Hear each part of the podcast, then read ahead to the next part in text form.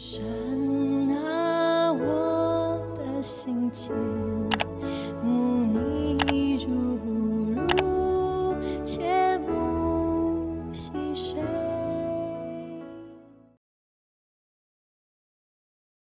以撒在那地耕种，那一年有百倍的收成。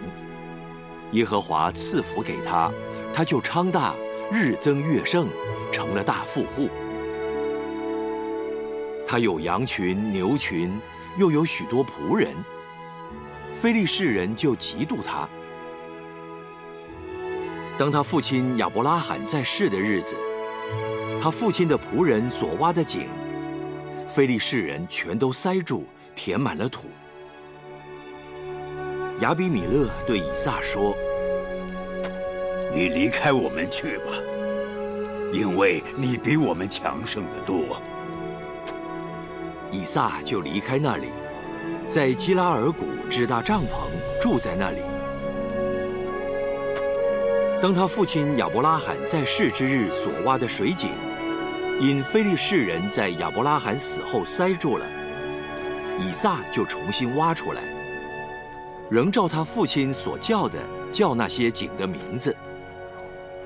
以撒的仆人在谷中挖井，便得了一口活水井。基拉尔的牧人与以撒的牧人争竞，这水是我们的。以撒就给那井起名叫埃瑟，因为他们和他相争。以撒的仆人又挖了一口井，他们又为这井争竞，因此以撒给这井起名叫西提拿。以撒离开那里，又挖了一口井。他们不为这井争竞了，他就给那井起名叫利和伯。他说：“耶和华现在给我们宽阔之地，我们必在这地昌盛。”以撒从那里上别是巴去。当夜，耶和华向他显现，说：“我是你父亲亚伯拉罕的神，不要惧怕。”因为我与你同在，要赐福给你，并要为我仆人亚伯拉罕的缘故，使你的后裔繁多。以撒就在那里筑了一座坛，求告耶和华的名，并且支搭帐篷。他的仆人便在那里挖了一口井。亚比米勒同他的朋友雅护撒。和他的军长菲戈从基拉尔来见以撒。以撒对他们说：“你们既然恨我，打发我走了，为什么到我这里来呢？我们明明的看见耶和华与你同在，便说不如我们两下彼此起誓，彼此立约。”使你不害我们，正如我们未曾害你，一味的厚待你，并且打发你平平安安的走。你是蒙耶和华赐福的了。以撒就为他们设摆筵席，他们便吃了喝了。他们清早起来彼此起誓，以撒打发他们走。他们就平平安安的离开他走了。那一天，以撒的仆人来，将挖井的事告诉他。我们得了水了。他就给那井起名叫示巴，因此那城叫做别示巴，直到今日。天父上帝，我们再次的感谢你，用你的话语来光照我们，让我们真知道。我们在这一个时代当中，我们怎么样来去传承你那完美、极重要的属灵的产业？主，我们的恳求你保守我们的心怀跟意念，让我们不受周遭任何的事物所影响。主，让我们的心专注在你的身上，让我们从你的话语当中得到帮助，得到指示。听我们的祷告，奉主耶稣基督圣名祈求。今天我找。今天我跟大家一起来思考的一个课题就是挖井啊，怎么样来去传承一个属灵的产业？挖井就讲到水啊，地球的表表面啊，百分之七十都是水，而九十七个百分八 percent 的水呢，都是在这个海洋啊当中。那你看到在我们整个的历史当中，在古文明的啊这个文化里边，它一开始的起头啊，一定是跟水有相有息息相关的。所以，如果我们看地图的时候，我们看到青青藏这个地图哈，青藏高原呢可以说是世界的这个背脊哈。这个背脊当中，我们看到它的整个有很多的这个流河流啊，是以这里作为一个的起源。长江、湄公河、沙尔温江、印度河，还有黄河等等。那所以整个的一个青藏公园，差不多供应了全世界二十亿的人口所需要的这个水源。但是，当我们看现在这个地理环境的时候，我们就发现到，这个青藏高原呢，那个冰川一直不断的在消退，那草原的面积在减少，那么荒漠的面积一共在加大，那么水的那个水位呢，不断的在降低。所以也就是说，以后我们很可能会面临到一个水源缺乏的一个的危机。今天我们如果没有水喝的时候呢，你发现到说，哎，是非常危险的一件事情哈。如果你没有食物吃是 OK 的，啊，但是一个礼拜你没有食物的、没有水的话呢，你很可能啊就要安息主怀了哈。那水源非常非常非常的重要。因为它的价值可以说是比美，甚至于远远的超越了这个石油，啊，所以水源就变成了冲突很重要的一个的来源，啊，譬如说我们最近我们看见加沙走廊，啊，有缺电，啊，然后呢有缺能源等等，但是其中一个最重要的一个的缺乏就是缺水，你没有水，老百姓的生活呢就变得的非常非常的危险了。所以，因此，今天当我们想到这个水的时候，亲爱的弟兄姊妹，我们要看见到，不单是它能够供应我们日常所需身体上的一种需要的一个重要的资源啊。如果我们从属灵的角度来去看的时候呢，这个水呢，确实代表什么呢？就是代表啊，我们的整个的一个的生命，这种生命是代表。圣灵感动我们，借着耶稣基督所相信的神是我们的救，也还是我们的救主之后的我们的整个的一个生命。那因此，今天当我们来去思考这个课题是挖井的时候，亲爱的弟兄姊妹，我们要知道挖井它本身的一个的属灵的意义到底是什么？我们回到刚才我们所读的这段的经文，这里讲到说，以撒当时他所处的一个的环境，迦南美地井然缺水了。你可能会觉得很奇怪，江南美地是上帝所赐的牛奶一蜜之地，怎么可能会缺水呢？正如同我们做基督徒的，我们的整个的生命里面，为什么有些时候会遇到个困难呢？同样的一个道理，上帝要在缺水的一个状态当中，要我们学习很重要的功课。所以，当缺水的时候，我们看到以撒他跟他的爸爸亚伯拉罕做了同样一件事情，就是什么呢？就是离开应许之地。然后来到这个基拉尔，基拉尔就是一个寄宿的地方。事实上，基拉尔不是他们的终点站，他们要到的地方是到埃及，因为埃及在当时是一个非常丰富的一个的国家。好了，当他要到埃及之前，那上帝在基拉尔呢，让耶瑟啊，让以撒呢离他有相会。好了，在这个地方的时候呢，我们看到以上呢，他在这里是挖井。刚才我说过了，挖井它是代表一个有属灵的一个意义。这属灵的意义就是说，我们拥有了上帝所给我们的一种的生命。好了，当我们有了这种生命的时候呢，我们应当要怎么样呢？好，在约翰福音第四章第十四节告诉我们：人若喝我所赐的水，就永远不喝不渴。也就是说，当我们拥有了耶稣基督所赏赐给我们的这种生生命的时候呢，那我们永远就不会缺少任何的一种的养分。今天我们没有水，我们就能可能会渴死；没有食物，我们就会饿死。同样的，今天如果我们没有上帝所给我们的一个新的一个生命的时候呢，我们的属灵生命呢就会枯干，然后呢，可能我们就会去灭亡。所以今天我要从这段的经文当中来跟大家一起来思考，从挖水当中我们看到属灵的意义是什么？这里我分成三个部分来考，来跟大家一起来思考。第一个部分呢是讲到我们的上一代留下的产业，我们这一代要创造产业，然后下一代呢，我们要怎么样的去承续这个的产业？那首先我们看到上一代呢，他留下了这个的产业。二十六章第十五节告诉我们说，当他父亲亚伯拉罕在世的时候，他父亲的仆人所挖的井，也就是说，在亚伯拉罕的那个的时代，为了生活上的这个的需要，他挖了井。今天对我们来讲，水源根本我们觉得不是太重要，因为我们只要打开水龙头，我们就有水了。可是，在巴勒斯坦这个地方是一个非常干燥的荒地，所以要水的时候呢，必须要打井。但是水在哪个地方呢？你打的人，或者说要去找井的人，只能够去估估计，可能就是猜测哪个地方是有水。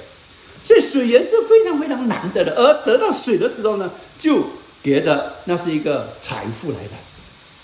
所以亚伯拉罕在世的时候呢，他挖了这个的井，让他的下一代，让他的那一代的人有水好喝。所以因此重要了。今天当我们有水的时候呢，我们要懂得怎么样饮水思源。二零一九年在 COVID 之前，大家还记得我们在澳大利亚这个地方常常有治水。水源不足够，所以我们就发现到水源缺乏的那个的严重性。今天我们有水了，我们要懂得怎么样来去饮水思源。同样的，我们领受了上帝给我们的恩典之后，我们要去饮水思源，想到上帝什么时候给我们这样的一个的福气。好了，我们看到亚伯拉罕的儿子以撒，当他挖了这个井之后，你看菲利斯人他们干了一件的什么事情呢？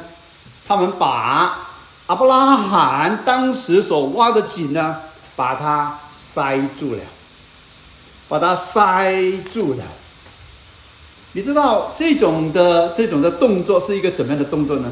这是一个损伤一千自损八百的一种的行为，因为菲利斯人本身他们也需要水喝啊，可是你看到他们竟把它塞住了。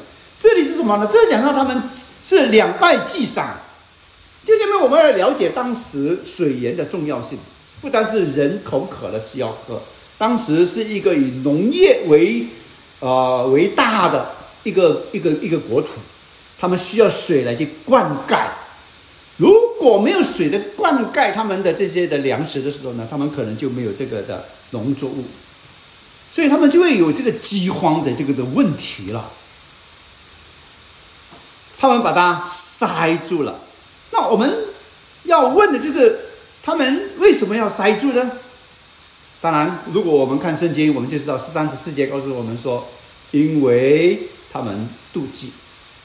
好了，当我们讲到那个里之前，我们就在想，今天我们得到这个水之后呢，我们要饮水思源。我说过了，要饮水思源。好了，当可是当这个水源被塞住了之后呢，那怎么办呢？圣经告诉我们说，要重新挖井。好了，阿伯拉罕死后的那个井被塞住了，以撒就重新挖出来，重新再挖井。那我说过了，为什么要重新挖井？因为被塞住了嘛。为什么塞住呢？因为菲利斯人看到以撒唱大热真夜盛，成了大夫妇，有羊群，有牛群，有许多的仆人，他们就妒忌。那因为妒忌，所以他们就把这个井塞住了。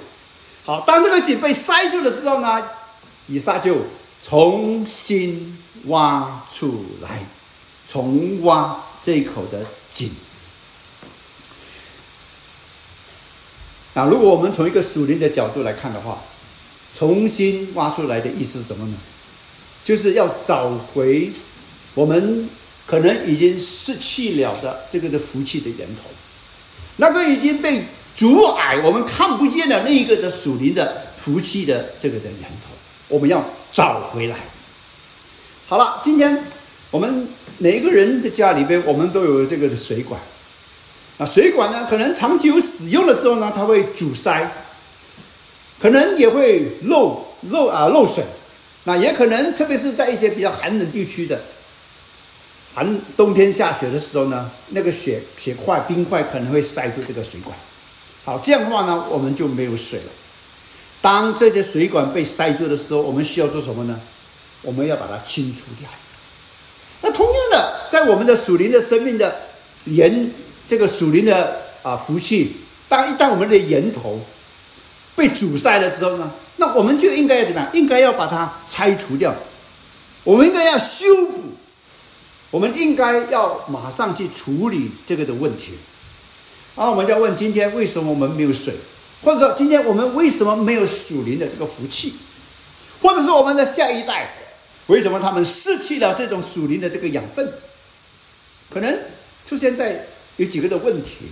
第一个问题可能就是我们漠不关心，我们觉得属灵的这个的教育根本不重要，所以呢，我们就把用其他东西来去代替这个属灵的这个渴求。刚才我女儿做了一个的见证哈，啊，的确是在她小的时候，我两个孩子，啊，我们的我们的一个家里面的一个的教一个一个属灵的原则，就是礼拜天一定是来教会，不能够有其他的 party，不管你 party 多么重要，no means no，那也因为这样的说啊，这样的缘故哈，有些时候呢，孩子会跟我们有一些的冲突，但是久而久之后，他知道我们的原则之后呢，他们就。建立了这样的一个属灵的习惯，因为我们关心，所以你有没有把这属灵的养分或者属灵的遗产或者属灵的教育当做最重要的？如果你关心，孩子们一定关心。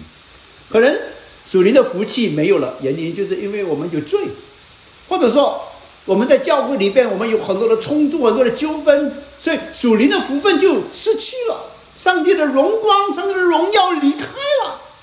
或者我们个人这个问题，我们对上帝有很多的怀疑，或者说我们有一些的传统教教会里面有一些的传统或者文化，我们认为整个的属灵的教导应该是这样的，不能够用于其他其他的方式来去取代的。结果我们就阻塞了圣灵的工作，圣灵没有办法在我们教会当中做一些改变转化的工作，所以我们的属灵的福分就失去了。所以今天弟兄姊妹。当这属灵的福分阻塞的时候，我们要把它排除掉。就如同这个水源如果被塞住了，那我们要重新把它挖起来。然后这个水源是老祖宗所建立起来的，所以我们不要忘记我们上一代的努力，看他们的劳苦。今天我们能够在这么舒适的一个的环境里面做礼拜，就这边呢，是因为有很多亲我们所爱的弟兄跟姊妹。他们在教会所需要上，他们热烈的来去奉献，他们很慷慨的去经济上来去支持这教会。我们要饮水思源，我们要感恩这一代的年长的弟兄姊妹他们的付出。可是久而久之，这些的属灵的福分呢，阻塞了之后呢，那我们这一代，我们就要上一代，我们就要把它上一代可能已经阻塞了这个福气，把它找回来。所以今天在我们当中，有哪一些属灵福分失去了，我们要重新把它挖出来。就如同我们在家里边，如果说我们的水源断绝了之后呢，我们要把它问题找出来，然后重新能够来去解脱，拥有源源不断的这个水源。好了，上一代他们创，他们有，他们这个有了这个啊资源了之后，那我们下一代，我们这一代我们怎么样呢？我们这一代呢，我们就要去创造这个的产业。啊，有一句话这么说：我们不能够单单靠老本哈来来生活，是没有做。我们的上一代啊，他们打造了很多的这些的水井，让我们这一代的人，我们可以去享受这个水源。但是我们就不能够以此来满足，我们要重新去创造一些的资源。让我们所创之人能够去祝福我们的下一代，就正如上一代怎样祝福我们一样。啊，这是讲到水源，或者说我们的财富，或者说我们的知识，我们拥有了，但是我们要再再再创造，创造更多的这种财富给我们自己，给我们的下一代。属灵的福气也是如此。昔日我们从宣教士，我们从我们的先祖那里，我们得到了很多的属灵的养分，我们的生命被改变。我们信了主，是因为某个人带领我们，我们感恩。但是我们不能够停止在这个地方靠老本。我们今天我们就要去祝福其他的人，我们要去供应别人的属灵养分，我们要承认别人的祝福，我们要传福音，让人能够认识上帝。也就是说，今天我们要拥有产业权。当亚伯拉罕挖井的时候，他用他的名字起名，这个井是等于他的，他拥有。以撒也是如此，今天我们也当如此。当我们带领一个人信了耶稣基督之后，他就是成为了一个我们的属灵的一个的产业。这就是我们当做的这样的一份的工作。那亲爱的这边，我们看到以撒当时他做了什么呢？他就做了很重要的事情，就是去挖井。他挖什么井呢？我们来看。在十九节，以撒的仆人在谷中挖井，得了一口活的井。然后呢，在二十一节，他的仆人又挖了一口井。然后二十二节又挖了一口井。然后再来二十五节又挖了一口井。你看到吗？他一直在挖井，一直在创造产业。他爸爸不是留了井吗？他没有因此满足，他要在这造这个井。同样，今天弟兄姊妹，今天我们领受了属灵的这个的福分之后，那我们也不能够说哦，我已经做了十几、二十年的基督徒，我已经长大成人了，我已经很了不起，我已经我已经很很很成熟了，我是一个老基督徒了，我们就满足现状，不行的，弟兄姊妹，我们要重新创造产业，我们要去成为我们的下一代，我们常人的一些的祝福。今天我们要去做传承的工作。那很多的知识，我们可以去传授给我们的下一代。做人的道理，我们也可以传递给我们的下一代。我们的家业、我们的产业，我们也在死的时候呢，当做一个遗产啊。那我们啊，一啊呃，让我们的下一代能够去领接受。这些我们都可以传。但是弟兄姐妹，我们要记得信仰。是没有遗传的，信仰只有传承。我们的信个人的信心的生活，我们不能够传给我们的下一代，好像遗产传给他们一样，不行的。我们的信心或者我们的信仰生活，一定要去传承。帮助我们的下一代，让他们跟上帝能够建立一个个人化的一种的关系。所以在这样的情况底下呢，我们需要去做陪伴，陪伴他们，让他们能够把他们带到上帝的面前来。那我们今天我们很多弟兄跟姊妹，我们已经从我们的上一代里面领受了许多的属灵的祝福。那来到我们这一代的时候，我们要怎么样呢？我们要再创造。然后呢，我们要使到我们这一代青出于蓝，然后而生蓝。我们一定要比我们的上一代好。假如说我们不比我们上一代好的话，显然是我们这一代的人，我们是挺失败的。可是当我们的下一代比我们这一代好的时候呢，就代表说我们的工作或者我们的努力已经看到这样的一个的果效。所以今天我们要拥有这个产业权，为什么呢？因为这是一个饥渴的一个的时代。那今天有多少的人，他们活在一种的黑暗当中，他们需要寻求一个光明。有多少人他们在属灵的那门的饥饿，他们在找到一个能够满足他们。心灵饥渴的一个的地方，所以今天，当我们打开我们的眼睛的时候，我们就可以看到，哇，原来有很多人有这样的一个需要。所以，当我们看见的时候，我们要怎么样做呢？我们就要站在上一代他们的那个肩膀当中，我们再创造一个新的历史。祝福我们身边的我们的人。是没有错，我们从上一代当中，我们学习到很多的历史，我们感恩，我们饮水思源，但是我们要再建立新的这个的里程碑，再创这个的历史，好让我们的下一代，因为我们他们可以得到更大的这个的福气。可是当我们在做的时候呢，我们要记得一定有反对的势力，啊，二者绝对是不会轻易的让我们去。啊，做这种传承属灵福分的这个伟大的一个使命，绝对是不会的。他一定会有很多的拦阻。就正如我们看见到以上，当他在挖井的时候，他也遇到很多的困难呢。二十节告诉我们说，他挖了井之后，以撒就给他起名叫爱色。爱色的原因就是象征，为什么呢？因为基拉尔的牧人要跟他抢啊，所以你看到他的面对这个反对的一个势力吗？然后跟着我们大概二十一节里面，他挖了一口井，然后这些人又来跟他们争金，啊，所以他把这个井叫做西提纳。啊，弟兄们，你就注意到这种的敌对的力量是越来越大的。一开始的时候只不过是相争口与口之间的一个的争论，可是当第二口井发出来的时候呢，就变成了仇视了。也就是说，那关系是越来越紧张了。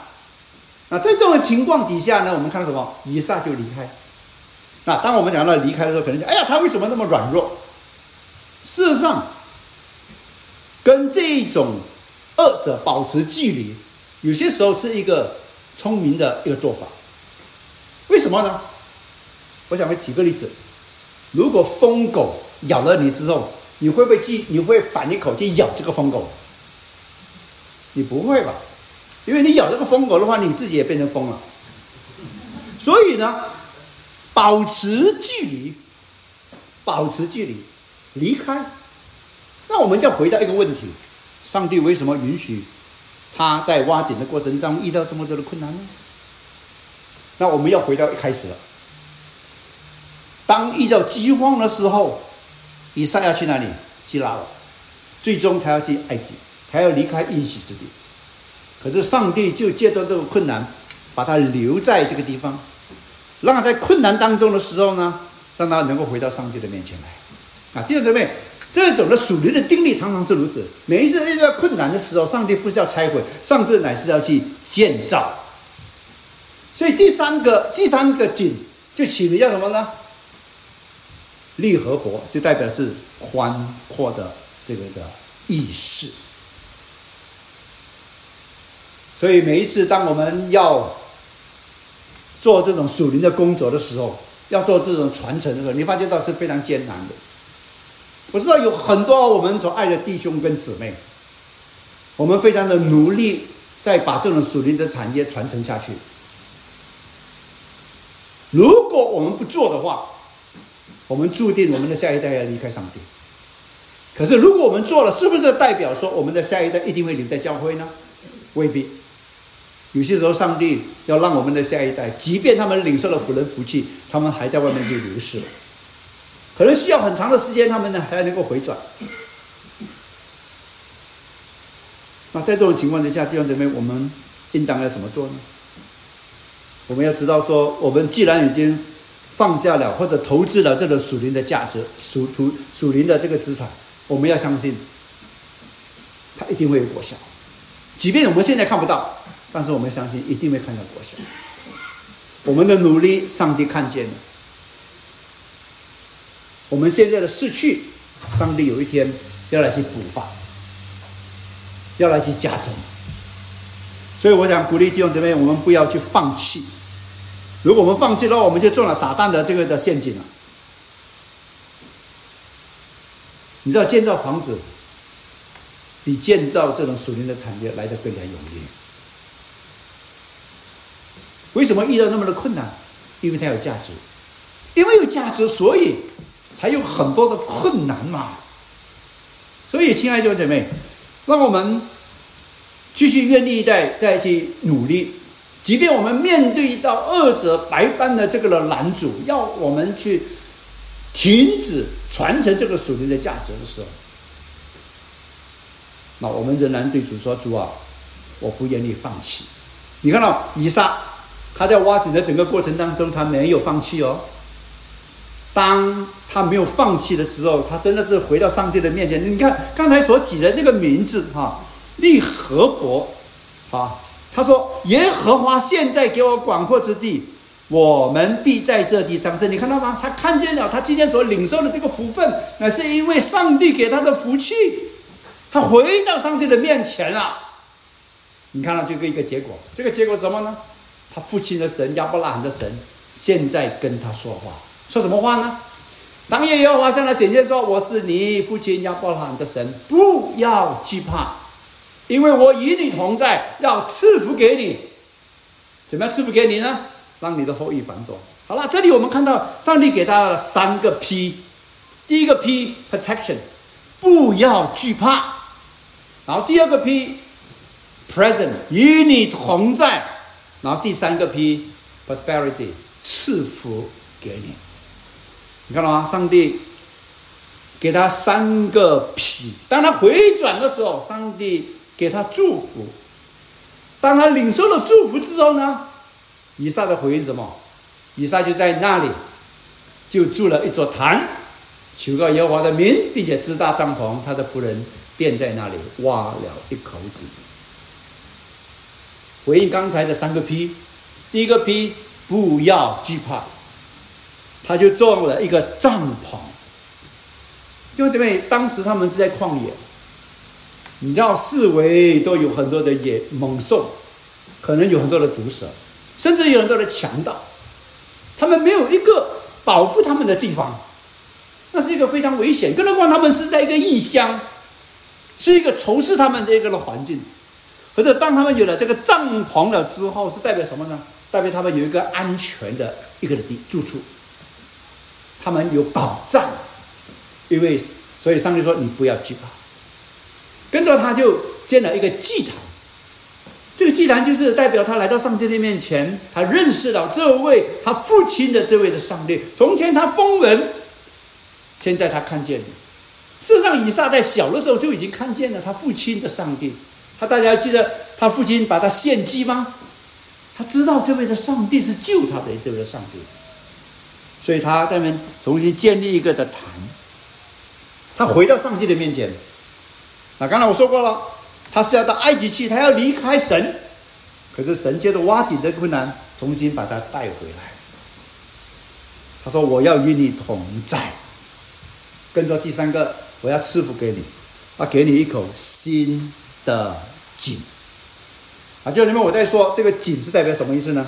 井就是代表当时的一个财富，代表这个的产业。当我们愿意去回转的时候，当我们再一次愿意去创造产业的时候，上帝会加倍的赐福给我们。好了，我们拥有了这个的产业，留下了上一代留下的产业。我们创造了产业，那我们下一代要怎么办呢？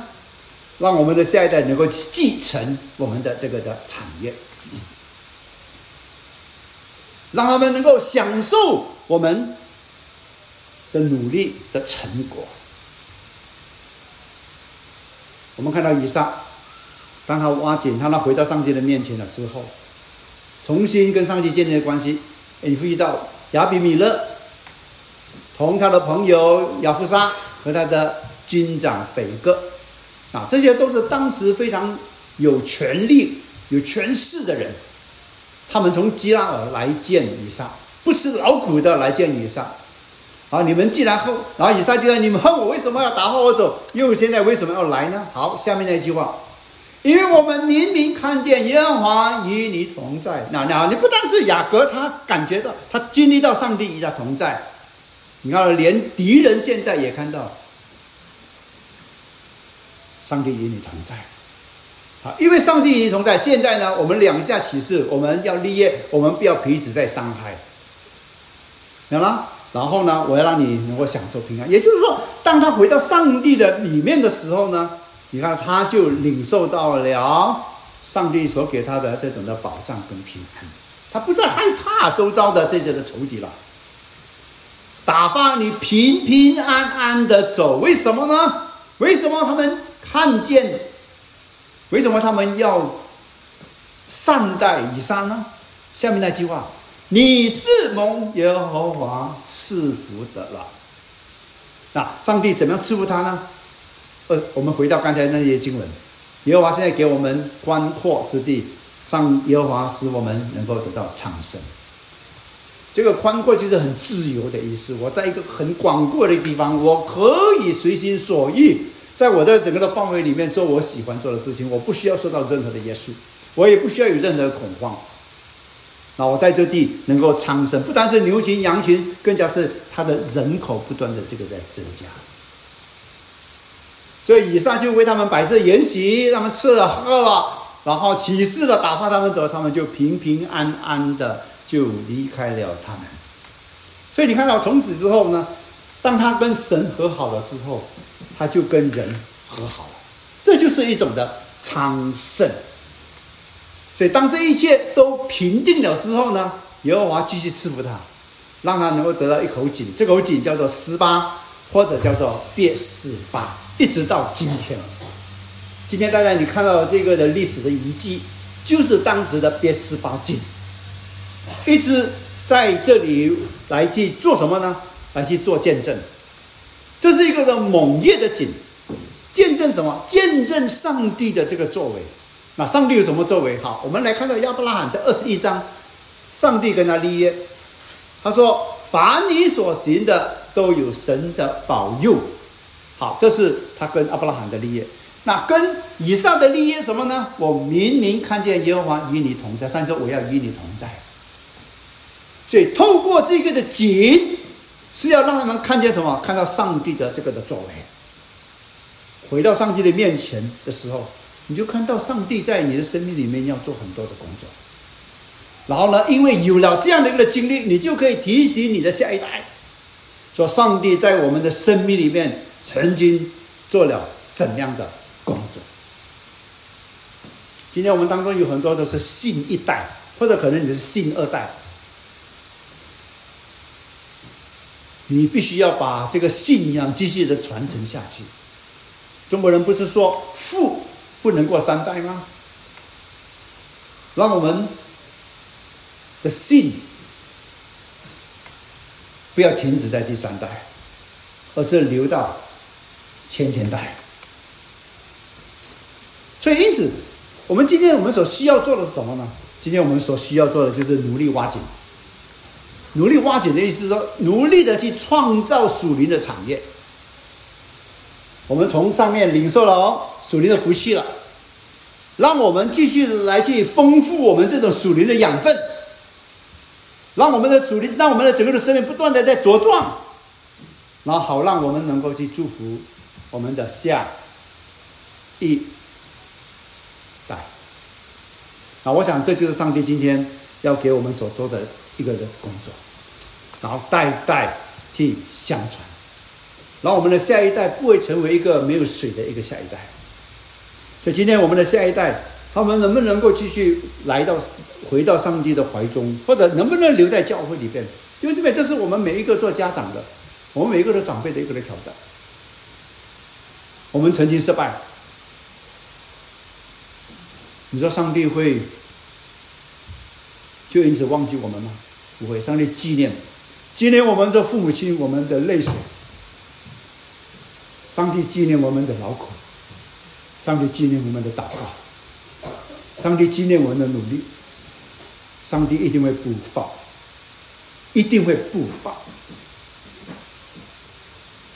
多少个夜晚，我们曾经那么哀痛；曾经多少个多少个呃晚上，我们睡不着的，辗转未不不无法入睡的时候，我们想起我们的下一代的时候，你说上帝难道不知道吗？上帝知道，所以他就今天怎么我鼓鼓励你，不要就不要不要不要就一直放弃，要记得上帝跟以撒、上帝跟阿伯兰立了这个约。我与你同在，我必保佑你。他今天也跟你立了这个的盟约，保佑你，也保佑你的下一代，让你的下一代有一天他也能够回到上帝的面前来，或者继续留在上帝的这个里边。在你忙碌的生活当中，啊，我们为了一天的三餐，我们建造房子，我们建造财富，我们在建造我们的名利跟地位的，啊，这些不是没有，不是有错，不是有错，弟兄姊妹。但是我想问的，我们的生命当中，我们最重要的到底是什么呢？我们的生命到底留下了怎么样的一个的脚踪？我们可以不可以停下来，来想一想，到底我领受了这个属灵的福分，我今年又创造了什么样的属灵养分？然后我下一代他们能不能够从我这里，能够继续不断的在上帝的面前里面不断的再去做长？我想这是我们每一个人只要停下来，停下来，我们要来去思考的一个很重要的课题。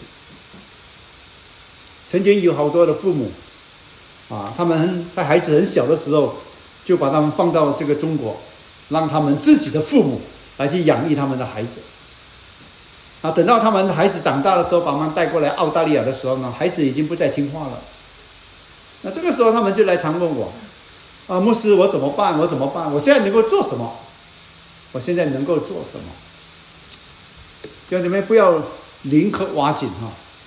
不要宁可挖井。我们知道，我们现在渴了，我们在挖井已经太迟了，是没有错。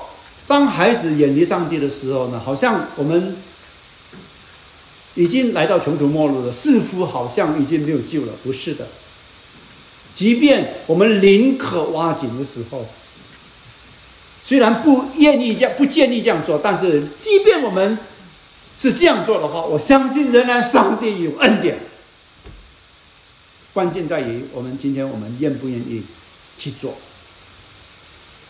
就这边，我要问大家的一个问题，就是到底在我们的生命当中，什么是优先次序？什么是优先次序？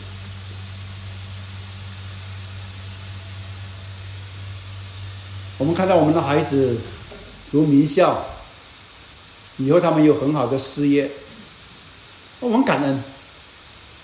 但如果他们都离开了教会，离开了上帝，那你觉得这是你要看到结果吗？我想让大家更多的时间来去思考这个课题，然后最后我说的，不要让我们的生命留白，不要让我们的生命留白。也就是说，在挖井这件事情、建造这种属灵产业事情的时候，让我们。真的是努力，我们要努力，不要让我们的生命留白。意思说，今天弟兄姊妹，今天如果我们要我们自己的生命精彩，如果我们要我们的下一代的生命光彩的话，我们今天我们必须要做一些的努力。前人种树，后人凉。今天我们不种树，我们的下一代，他们就没有一个纳凉的树。今天我们不创造属灵的养分，他们的下一代，他们可能到外面去寻找很多很多那些的垃圾，他们可能就远离了上帝。上一代留下了产业，这一代我们要创造产业，好让我们的下一代能够继承这个的产业。让我们低头，祷告，向天父我们。感谢你，因为你先召了我们，让我们在基督耶稣里边，我们可以成为你自己的儿女。主啊，我们也很努力的去带领我们的下一代，让他们也能够回到你的面前。可是主在整个的过程当中，我们。有失败，有些时候我们不仅的在自责，我们心中很多的亏欠，因为可能我们的孩子现在不在教会里边，所以我们流了多少的眼泪，我们曾经叹了多少的息，所以有些时候我们都发觉了，我们是一个很失败的父母。但是主，我祈求你真是怜悯我们。主，既然我们努力了，我们相信主，我们在主里的劳力努力绝对是不会徒然的。我只不过说主，我们要等候。所以主，我们祈求你，当我们的孩子流逝了之后，天父上帝，你用你的慈神的爱手，主再次的把他们牵引回来，让他们能够回到你的里面来。主，让我们这种的属灵的养分，能够继续在我们的下一代、到一代当中，能够再去创造，然后我们的下一代能够去继承这个属灵的，让我们这一代，我们敬虔爱主，我们的下一代，主他们也能够成为继续跟随主的后代。主上帝，谢谢你。我们知道这是一个非常艰巨的一个的征战，主，我们靠我们自己，我们真的是做不了什么，但是我们就。把我们的孩子交托在你的手中。当恶者千般百计要去拆毁他们的时候，主，我们求你的大能来去庇护我们的孩子，保护我们的下一代，保守他们远离一切的凶恶，保守他们脱离一切的危险，让他们在主里边，他们享有上帝你给他们的这种的昌盛。谢谢上帝。也恩待我们这一班的人，主让我们得了福气，主让我们也愿意把这个福气把它传递下去。谢谢你提醒我们，信心不能遗传，信心只能传承，帮助我们愿意在这一方面，我们不断的努力，靠主，我们可以做得更加好。从耶稣基督生命去求啊！